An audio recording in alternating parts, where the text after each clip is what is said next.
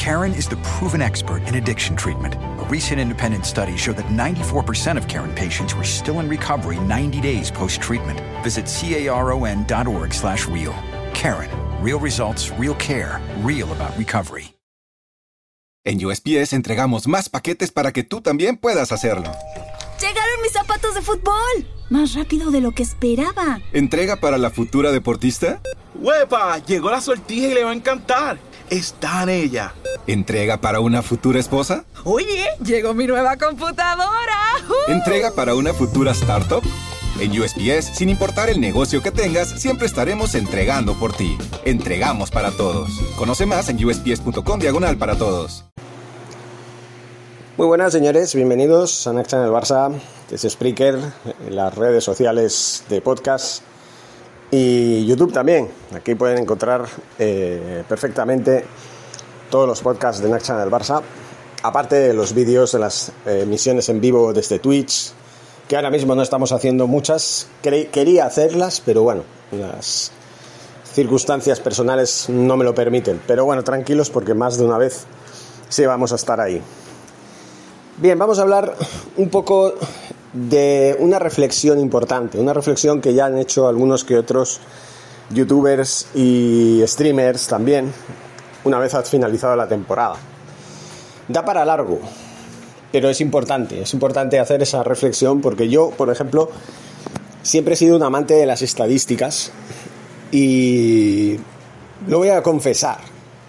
Soy un amante de, los, de las competiciones eh, de fútbol, de baloncesto, de lo que sea, pero no sé, me gusta crear competiciones virtuales y las disputo, pues bueno, con dados, me hago sorteos con mis equipos y con unos dados, pues simulo resultados.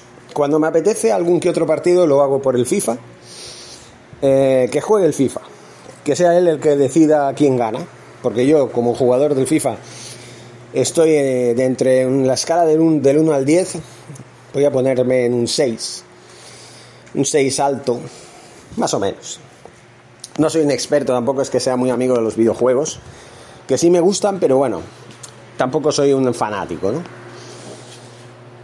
Me gustan mucho las estadísticas, me gusta mucho valorar todo lo que lo que hay que valorar en el sentido de cómo está configurada la temporada, el calendario y pienso que la UEFA y la FIFA, aquí ya saben, ya han visto que en este vídeo pues he puesto la foto de la UEFA, porque es básicamente de la UEFA de lo que vamos a hablar, también de la FIFA, porque también tiene mucho que ver.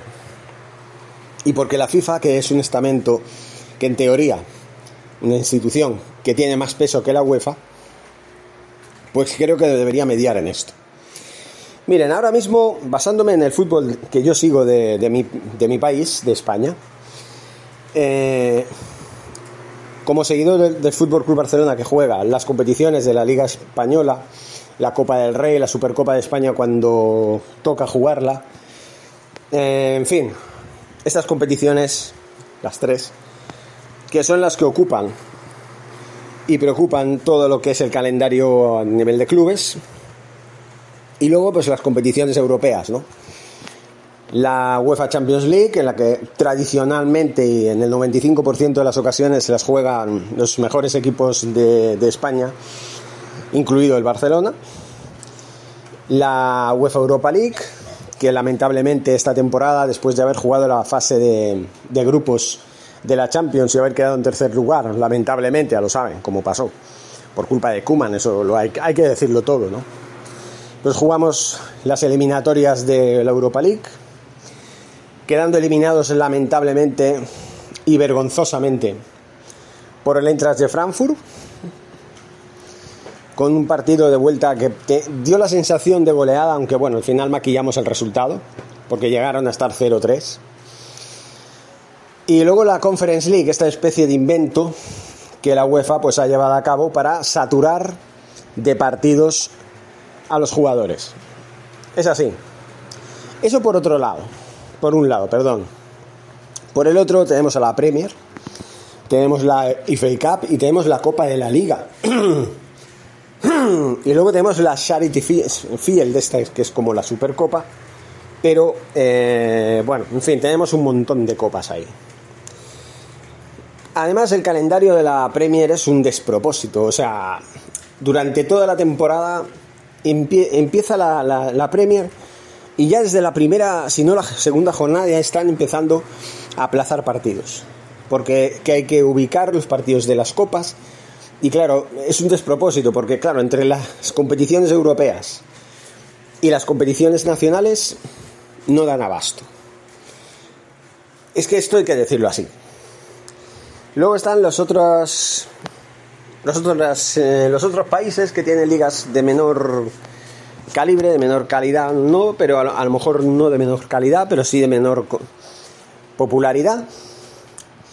Que también tiene, por ejemplo, la Copa de Francia, tiene la Liga Francesa. Ahí tienen menos competiciones, pero también tienen una Copa de la Liga.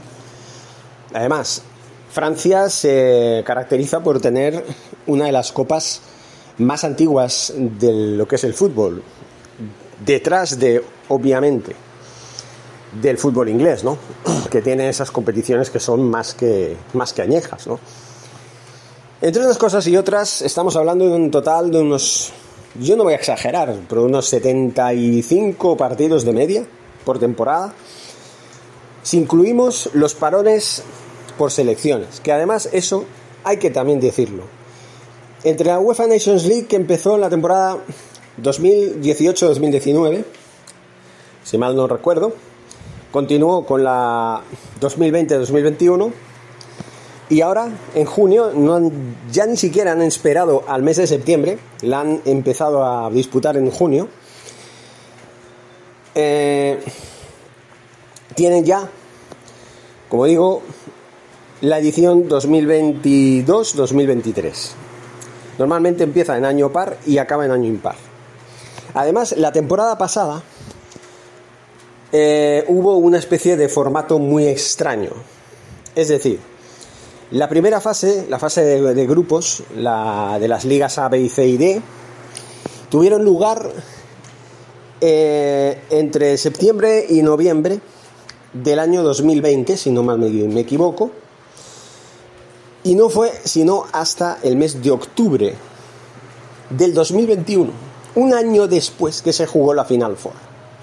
Porque ya saben que en la UEFA Nations League hay Final Four. Después de acabar la liga, la Liga A, la Liga B, la Liga C, la Liga D, en la que están encuadrados por coeficientes todas las selecciones, con ascensos y descensos. Bueno, pues por lo que sea, pues al final por calendarios, porque claro, con lo de la pandemia tuvieron que trasladar las competiciones de la Eurocopa y la Copa América, que tendrían que haberse disputado en fechas normales en el 2020, un año más tarde, a junio del 2021. Y eso hizo que la Final Four de la UEFA Nations League tuviera lugar en el mes de octubre, cuando normalmente tiene lugar en el mes de junio en el mes de junio de un año que no hay mundial, ni hay Eurocopa, ni hay nada. Entonces, bueno, un despropósito tras otro. Teniendo en cuenta que de una temporada a otra cambia mucho, mucho las cosas. Que uno ya ni se acuerda cuando dice, hostia, pero si es verdad que en octubre ahora hay UEFA Nations League, que además es como una especie de parón por selecciones, porque por otro lado también se estaban disputando las fases de clasificación para el Mundial, ¿no? O sea, una de tantas que dices, ¿cómo es posible, no? Eso por un lado. Por el otro, hay que tener en cuenta que tenemos la Eurocopa, tenemos la Copa de África que se juega en febrero, tenemos la Eurocopa que se suele jugar en junio, tenemos el Mundial que este año pues se va a jugar en noviembre, diciembre, teniendo en cuenta que las temperaturas en junio son prohibitivas a la hora de disputar un, un encuentro o dos o tres o cinco, los que sean, vamos, una competición de este calibre en un país desértico como es Qatar. Pero ya saben que Qatar es sede a pesar de todo. Es decir, gracias a la burocracia, gracias al dinero, gracias a los cataríes que tienen secuestrado el Paris Saint Germain, que se han hecho con el Paris Saint Germain, lo han convertido en una especie de fábrica de dinero, que se permite el lujo de vulnerar todas las normas y leyes posibles. La UEFA lo único que, que, tiene, lo único que hace al respecto es callarse la boca y, y, meterse el dinero detrás de los bolsillos. O sea, más corrupción no puede haber. Eso lo tengo muy claro. Señor Ceferín de los Bosques, mucho, mucho aprieta a los clubes que realmente debería defender, como son Real Madrid, Barcelona, Bayern de Múnich, que por desgracia no ha estado en el grupo de los que apoyaron esta Superliga, de la que hablaremos más tarde. Eh, Juventus, Milan, Manchester United, Liverpool, en fin, los grandes de la historia del fútbol. Los grandes clubes de la historia del fútbol. El Ajax, el Atlético de Madrid se puede incluir. Borussia Dortmund, en fin, no sé. Bueno, Borussia Dortmund creo que tampoco, pero en fin, ya saben, los grandes clubes de la historia. Clubes que siempre han estado ahí, que más de 100 años le avalan de historia, más de 100 años le avalan de éxitos. Estamos hablando de que sí, está bien, ahora mismo el Real Madrid tiene 14 Copas de Europa entre Champions y Copas de Europa antiguas, que serían 6 Copas de Europa antiguas y 8 Champions. El segundo es el Milan con 7. Con 7, es decir, tiene cinco Copas de Europa antiguas. Bueno, la del 94 se podía considerar ya Champions. Entonces serían cuatro eh, Copas de Europa antiguas y tres Champions. El Barça que tiene una Copa de Europa antigua y cuatro Champions, cinco títulos, cinco copas, en realidad, en total, quiero decir. En fin, son cosas que hay que tener en cuenta, ¿no? Los clubes los 12 que en un principio estaban defendiendo un proyecto nuevo, una Superliga que hubiera hecho las cosas de otra manera si hubieran sido un poco más listos, en principio creó el rechazo a nivel, a nivel social de la mayoría. Para mí no, yo no lo rechacé en ningún momento, incluso hubieron youtubers importantes que sí defendían este proyecto. El fallo para mí fue la forma de, de competición. Querían que hubieran 20 clubes, de los cuales 15 fueran fijos y 5 variables, es decir, 5 que vinieran de clasificaciones entre todas las ligas, ¿no? Claro, eso era un poco injusto en el, en el sentido de que, hubieran tenido que crear una especie de intertoto para luego acceder a esa Superliga. Eso también, quieran o no, es un poco injusto y eso es lo que, lo que hizo que muchos seguidores de equipos de mediana tabla, por ejemplo, seguidores del Athletic de Bilbao, que se quejaban de que, joder, con este formato, con esta Superliga, el Athletic nunca va a jugar la Champions. Bueno, que me diga este señor cuántas veces el Athletic, con todos mis respetos hacia ese club que a mí me cae muy bien, ha jugado la Champions. ¿Cuántas veces? Una vez, dos como mucho, en 30 años. No es viable. Pero tampoco es excusa, porque la Superliga para mí es un proyecto interesante siempre y cuando se hubiera hecho de una manera más inteligente. Es decir, ahora va a pasar por hacer un proyecto más abierto, más tipo Champions, en el sentido de que ya va a ser abierto y que todos aquellos que quieran jugar la Superliga lo van a tener que ganar en, sus respectivas ligas. Pero también habría que valorar la posibilidad de que esas Superligas tuvieran varias categorías, como la UEFA Nations League. Es decir, una primera división europea y una segunda división europea. Y que todos empezaran entrando por las, a la segunda división europea. Y sí, ahí sí podrían tener la primera división, que sería la Superliga, con todos los equipos fijos, siempre y cuando no desciendan. Los tres últimos de 20 equipos, pues descienden a la segunda categoría, sería la equivalente a la UEFA Europa League. La primera categoría sería la equivalente a la Champions yo creo que consensuado con la UEFA sí se podría haber hecho algo interesante, un proyecto más acorde con lo que necesita el fútbol. Hablaremos de esta reforma también de la Champions que se ha hecho últimamente, que a mí no me parece mal el sistema. Yo ya lo he, ya he configurado, ya he hecho mi propia eh, nueva eh, Champions League con ese sistema suizo a nivel virtual y no me parece mal, pero bueno, estamos hablando de la realidad. ¿no? La realidad es que en la temporada 2024-2025 va a empezar esa especie de Champions con muchos matices. Yo creo que haría muchos más cambios, pero bueno, ya se hablará, también comentaremos eso, aparte de la Superliga, que ya dije que íbamos a comentar. Como ven, esto da mucho de a qué hablar. Y creo que pues me va a dar para hacer no uno, sino más de un vídeo, ¿no? Hay muchas irregularidades, ¿no? En esto de los calendarios. Eh, como digo, deberían mirar con más detenimiento esto, porque por ejemplo la Superliga, como ya estábamos diciendo, si tuviera una configuración adecuada a nivel deportivo, yo creo que todo el mundo se hubiera apuntado a la Superliga.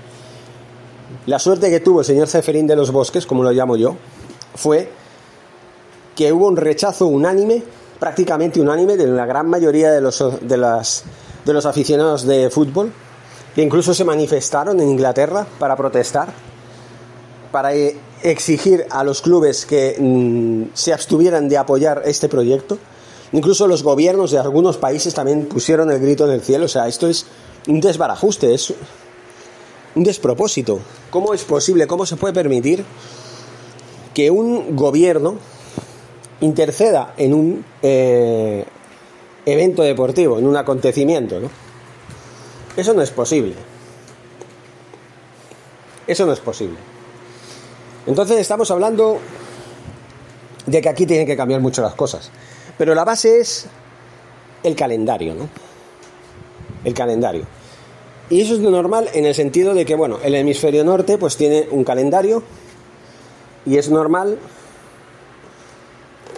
que pues según cómo están establecidos la vida en los países del hemisferio sur, pues el calendario sea de una manera y en el norte pues sea de otra, por ejemplo.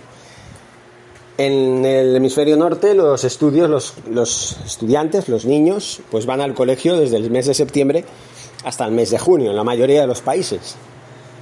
En el hemisferio sur, pues van desde febrero hasta noviembre, octubre, noviembre. Y claro, el hemisferio norte tiene su verano entre junio y agosto y el hemisferio sur lo tiene entre diciembre y febrero. Entonces, claro, normalmente buscan el verano para descansar y el invierno pues para disputar las, las competiciones. Pero claro, eso también hace que se cree un dilema a la hora de hacer eventos a nivel mundial. Por ejemplo, hasta ahora siempre regularmente se ha establecido el mes de junio, de, eh, mitad de junio a mitad de julio, para eh, realizar eh, competiciones como el Mundial, ¿no? De fútbol. Y claro, eso crea controversia porque mientras para el, hemisferio norte va muy bien, porque los niños hacen vacaciones el 22 de junio y no vuelven a los colegios en el curso siguiente hasta el mes de septiembre, allá por el día 15. Y bueno, en el hemisferio norte, pues ya digo, en los meses de junio, julio y agosto están estudiando porque es invierno puro en los países como Argentina, eh, Chile, eh, Uruguay, es el hemisferio sur. Y el hemisferio sur, pues cuando en el norte es verano, en el sur es invierno. Entonces, eso crea bastante controversia. Pero sí que es verdad que se debería, se debería contemplar la posibilidad de que se pudiera unificar a nivel mundial. Y para mí la mejor manera de hacer las cosas es o bien establecer un calendario único a nivel mundial, reservando los meses de junio y de noviembre para eventos de selecciones, simplemente para que cada hemisferio tenga sus propias eh, competiciones, porque claro, la Copa América también se disputa en el mes de junio. Y claro, si, si la Copa América se juega en el mes de junio en, Argentina, estamos en invierno. En cambio, si se juega en Brasil, en el hemisferio, no, en la parte central norte de Brasil, pues estamos en el trópico de Capricornio. Entonces ahí es verano. Aunque sea invierno, es verano. Ahí no hay unas temperaturas tan pronunciadas como en las partes norte y sur de cada, de cada hemisferio, ¿no? Entonces aquí hay que evaluar la posibilidad de unificar los calendarios y de establecer eso. O bien todos juegan las competiciones a nivel de selecciones en un periodo comprendido entre meses de mayo y junio o de noviembre y diciembre, con lo cual o todos juegan la temporada de septiembre a abril o todos juegan la temporada desde febrero a octubre, ininterrumpidamente. En el caso de que fuera de, septiembre a abril, sería de septiembre a abril inequívocamente liga y competiciones europeas o en el hemisferio sur liga y copa libertadores. Sería el equivalente. Por el otro lado tenemos ya también eh, la otra opción hemisferio sur. Hemisferio sur. Bueno ya lo hemos dicho vale en el hemisferio norte, volvemos, si es que el calendario se unifica como los del hemisferio norte, en mayo ya tendrían competiciones de Copa. Copa del Rey, Copa de FA Cup de Inglaterra, Copa de Francia, Copa de Italia, en fin, etcétera. Todas las copas de todos los países que se jueguen en el mismo mes.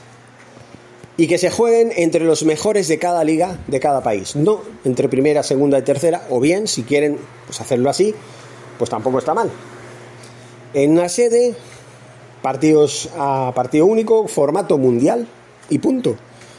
Que se juegue una copa con formato mundial. Incluso con una liguilla a tres partidos, luego octavos de final, cuartos de final, semifinales y final. Todo a partido único. Y que se juegue para que no sea de otra manera, va, en, el, en la sede, que la sede sea en la ciudad del campeón de Copa de la edición anterior. En este caso, la temporada que viene, se jugaría en Sevilla porque el Betis ganó la última edición de la Copa del Rey. Y habrían tres estadios. El Benito Villamarín, que sería el escenario de la final por ser el escenario del actual campeón. Y luego también el Sánchez Pijuán como cosede y el Estadio La Cartuja también como cosede. Tres estadios para una competición que, bueno, se dividiría en, fechas durante el mes de mayo y eso sería los protagonistas. Ya está, en tres estadios, que se vayan jugando en esos tres estadios. Que quiere también, bueno, establecer unas sedes para, claro, si hay cuatro grupos, en lugar de haber ocho grupos, pues que hagan cuatro grupos de cuatro equipos, serían pues 16 equipos. Aquí ya entraría el tema de que sería mejor que jugaran todos los de primera división, los 16 equipos de primera división, excepto los que descendieran, ¿no? Porque así estamos hablando de que estos equipos que no han ganado la liga pueden tener la oportunidad de ganar otro título. En segunda división tendría pues otra copa, otra copa en España que se podría llamar Copa del Príncipe de Asturias. Que tengan su título, aparte de que bueno, los que ya desciendan desciendan, ¿no? Los que ya asciendan a, a primera división, pues tienen ese regalo añadido. Pero que justo jueguen en este caso. Que las ligas, por supuesto, se acorten a 18 equipos cada uno, o incluso a 16. Yo me atrevería incluso a cortarlos hasta 16 puntos, equipos, perdón, porque serían 30 jornadas. Y quitarías esas 8 jornadas que podrían ser las ocho jornadas que en el mes de mayo equivaleran a las de las copas. Y así tendrías entre Liga y Copa 38 jornadas igual. Obviamente los partidos que se están jugando de Copa del Rey, aparte de las 38 jornadas de Liga, no se jugarían porque se jugaría todo en el eh, mes de mayo. Y mi opinión sería que la Copa del Rey se llamara Copa de España. Que la Copa del Príncipe de Asturias se llamara o Copa de España B o Copa Federación. Como hay una copa que es la Copa Federación para equipos de categorías inferiores. También hay una competición así. O sea, yo haría esto directamente. Si la, el horario unificado para todos fuera de septiembre a junio, yo dividiría en dos la temporada. De septiembre a abril, competiciones de clubes. Bueno, a mayo, porque luego en mayo yo haría esto, lo de las copas. Sería el mes de las copas. Y sería espectacular. Tendría un añadido, un atractivo a nivel mundial seguir todas las copas, solamente las copas, después de haber ganado ligas, después de haber ganado Champions, porque entre estos meses, entre septiembre y abril, se decidiría todo. Liga y Champions. Y solamente habrían estas dos competiciones, Liga y Champions. Y la Champions pasaría a ser una Superliga al mismo nivel que la Liga Española. Es decir, una liga de 16 equipos al estilo de la Euroliga de baloncesto. Si quieren hacer playoffs, que los hagan, pero que hagan una liga de 30 jornadas. 16 eh, clubes con primera, segunda división, así. Que los de la Liga Española se clasifiquen, aparte de ganar su liga, se clasifiquen para la segunda división europea, siempre y cuando los clubes que en la primera edición, ahí sí estaría yo de acuerdo que entraran según su coeficiente eh, en la lista de la UEFA y según los títulos que han conseguido europeos, tanto de Liga Champions, o sea, tanto de Champions como de Europa League o como Conference League, es esta competición de relleno que acaban de inventarse para que los clubes más modestos puedan jugar en Europa y puedan ganar un, dinerillo. En ese sentido no está mal, pero creo que hubieran hecho mejor ampliando el cupo de participantes de la Europa League que no creando una competición nueva. Pero bueno, no sé cuánto durará este invento de la Conference League. De momento la Roma es la primera campeona, ya la saben, ganando al Feyenoord en la final. Y nada que decir al respecto. Yo creo que en cuanto al calendario unificado sería esto. Hemos hablado del, del campeonato de Liga de Champions entre septiembre y abril, o bien entre, ya digo, entre febrero y octubre, si fuera el hemisferio sur y fuera el calendario escogido a nivel mundial, unificado, al estilo del hemisferio sur, ¿vale? Y luego tenemos los meses de junio, de junio y de julio, ¿vale? Para las otras competiciones, que sería junio, porque julio sería para vacaciones. Vacaciones para los futbolistas, un mes de vacaciones. Agosto sería pretemporada y septiembre otra vez. Otra temporada. Pero los jugadores necesitan vacaciones. Y para que los jugadores puedan disputar las competiciones hasta el mes de mayo, excepto los equipos que ya bajan a segunda división, que serían dos si la liga constara de 16 equipos, también sería de dos si la, si la liga fuera de 18 o de 3, ¿va? Igual, 3.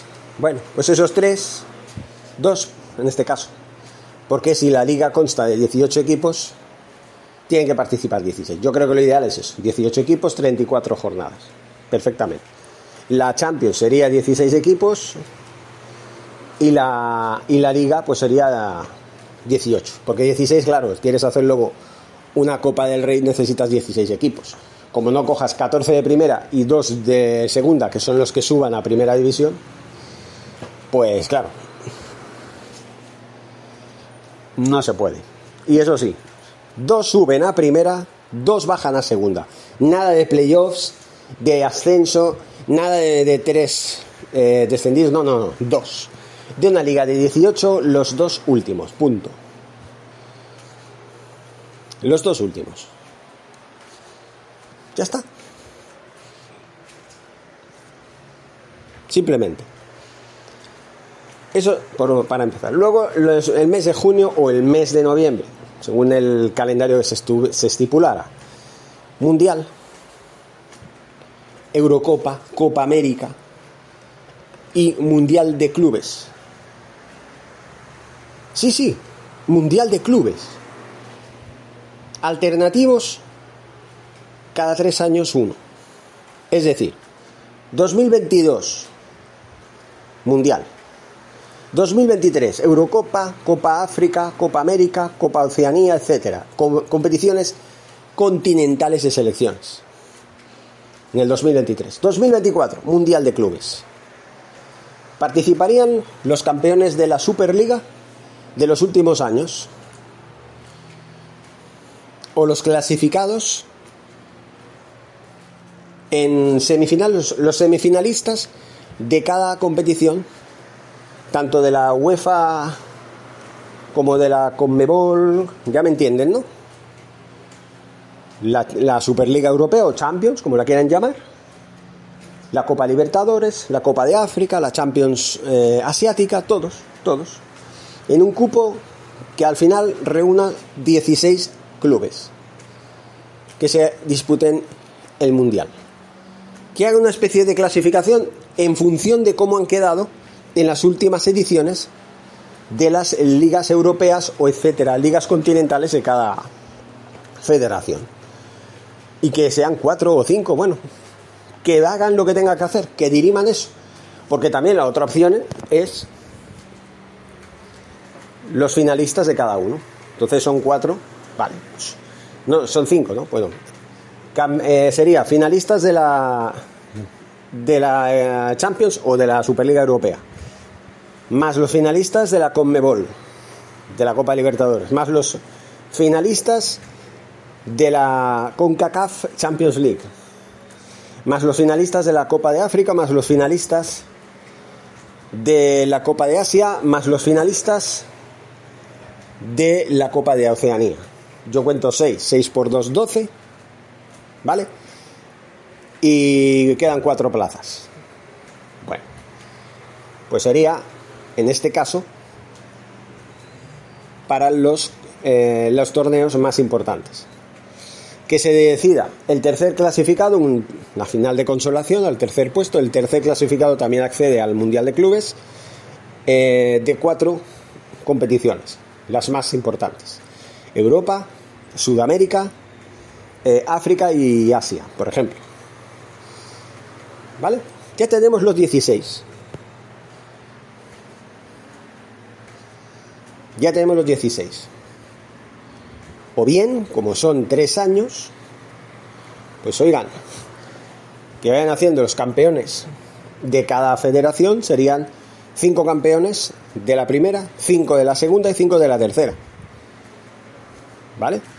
Entonces son, como ya hemos dicho, son cuántas competiciones. Son Sudamérica, Europa, Oceanía, África, Asia, si no me dejo de alguien, Sudamérica, eh, Europa, Oceanía, África, Asia, me queda la de la CONCACAF. Seis, ¿no?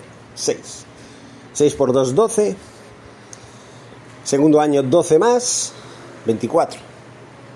Y tercer año, 12 más, 36. Tampoco está mal, 36. Ya está. Formato de Mundial de Clubes. Que habrán campeones que se repitan. Se buscan el siguiente. Ya está. Por ejemplo, de los de los finalistas, de todos los finalistas, el que mejor quedó de las semifinales de cada competición, de las de mayor coeficiente, sería el que ocuparía el puesto vacante porque resulta que en Europa pues ha habido un, campeón dos años consecutivos.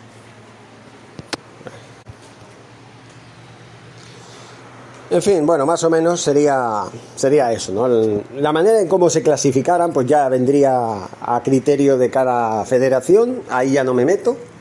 Lo que sí que haría sería eliminar la fase de clasificación para el Mundial, para la Eurocopa, para la Copa África, para todos esos partidos de relleno, que lo que hacen es entorpecer y de qué manera la competición a nivel de clubes, con varios parones innecesarios, alterando el normal curso y desarrollo de dichas temporadas, porque por ejemplo en esta temporada última que ya acaba de terminar, el Barcelona que hizo un gran papel de juego y resultados entre enero y, marzo, Después de ese parón de selecciones, el Barça se vino abajo.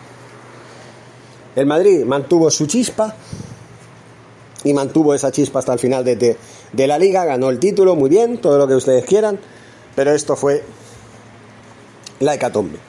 También en el mes de noviembre pues sirvió para cambiar un poco de, entrenador. El Barça esta temporada ha sido para el olvido.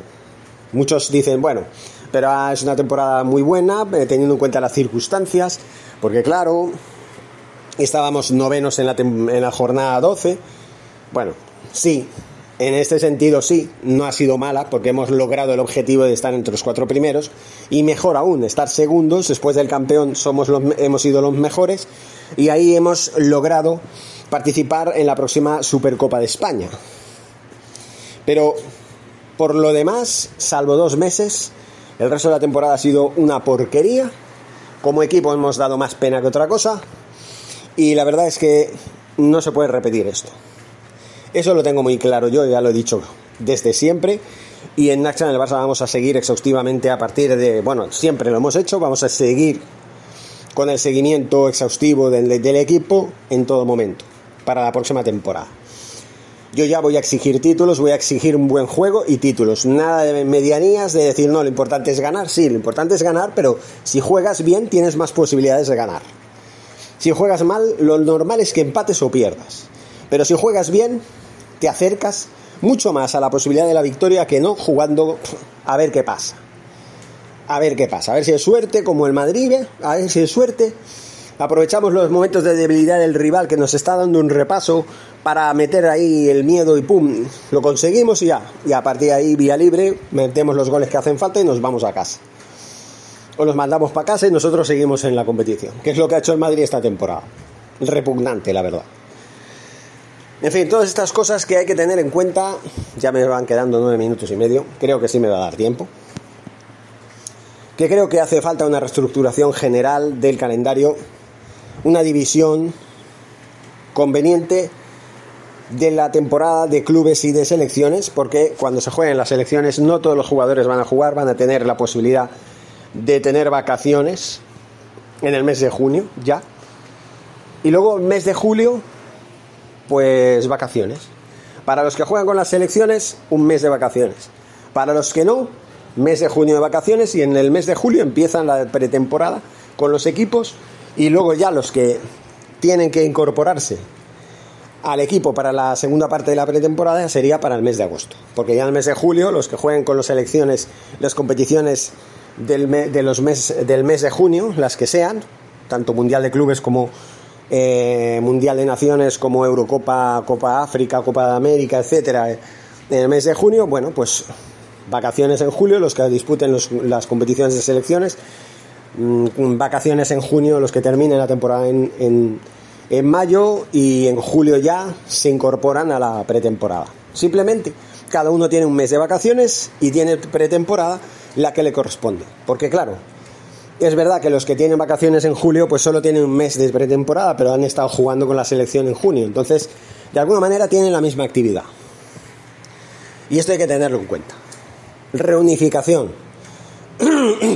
obviamente, para, en el caso de que la, el calendario unificado fuera eh, de año natural, ¿no? Desde febrero hasta octubre, en clubes y luego en noviembre eh, selecciones y luego en diciembre vacaciones y, y en enero eh, pretemporada, pues lo mismo, ¿no? Los que jueguen selecciones en noviembre, pues vacaciones en diciembre. Los que acaben ya en octubre su temporada con las copas y todo, en noviembre vacaciones, en diciembre empiezan su pretemporada y en enero también, o sea, simplemente, ¿no? En fin, es el mismo formato, solo que en meses diferentes. Y ahí depende de la FIFA, de la UEFA y de la Conmebol y de todos, una reunión en general para ver cómo se podría elaborar un calendario unificado a partir de ya. Porque esto hace falta. Y luego ya ponerse de acuerdo entre perdón, lo sé, perdón, los participantes, eh, los, a los eh, clubes que apuestan por la Superliga y la propia UEFA. Que esta división se deje a un lado, que haya unificaz, eh, unidad, mejor dicho, iba a decir unificación, no, que haya unidad entre las dos partes, por el bien del fútbol de los aficionados, ¿vale? Porque el fútbol no es el fútbol for the fans, pues que lo demuestren pero es necesario. Es necesario porque al, eh, igual que dice Mr. Seitan, al igual que dice JKC Live, Mancuer, cualquiera de estos youtubers que suelo ver, y es, y es que todos coinciden en lo mismo, y yo, el primero, tal como está configurada la, la temporada a nivel de clubes en los dos hemisferios, da vergüenza. Da vergüenza. Cortar esta temporada la temporada en dos por un mundial, porque, ojo, eh, la temporada de clubes, la liga y la Champions se van a cortar desde el 9 de noviembre hasta el 29 de diciembre. Prácticamente vamos a estar dos meses sin competición de clubes. Eso es una vergüenza, un despropósito. Eso es alterar claramente el curso normal de la temporada. Si esta temporada pasada ya lo han hecho en cuatro ocasiones, cada dos meses hacía un parón de 15 días, esta temporada es que lo van a hacer todo ya de una vez. Van a estar los dos meses ahí parados, solamente el protagonista va a ser el Mundial, porque claro, necesita su pretemporada de 15 días, su mes de competición, y luego ya, poco a poco irse eh, reubicando a cada uno de los jugadores a sus clubes eh, pertinentes, ¿no? Y esto urge, urge cambiar. Urge un cambio de los importantes. De los importantes. Bueno, ahora sí, señores, me voy a despedir, son 40 minutos. Espero que les haya gustado este, esta reflexión que hacía falta.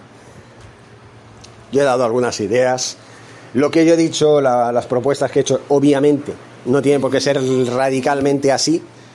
Pueden perfectamente tener alguna que otra variante, alguna modificación que otra, ¿vale? No todo tiene que ser literalmente como Wepe, se cayó.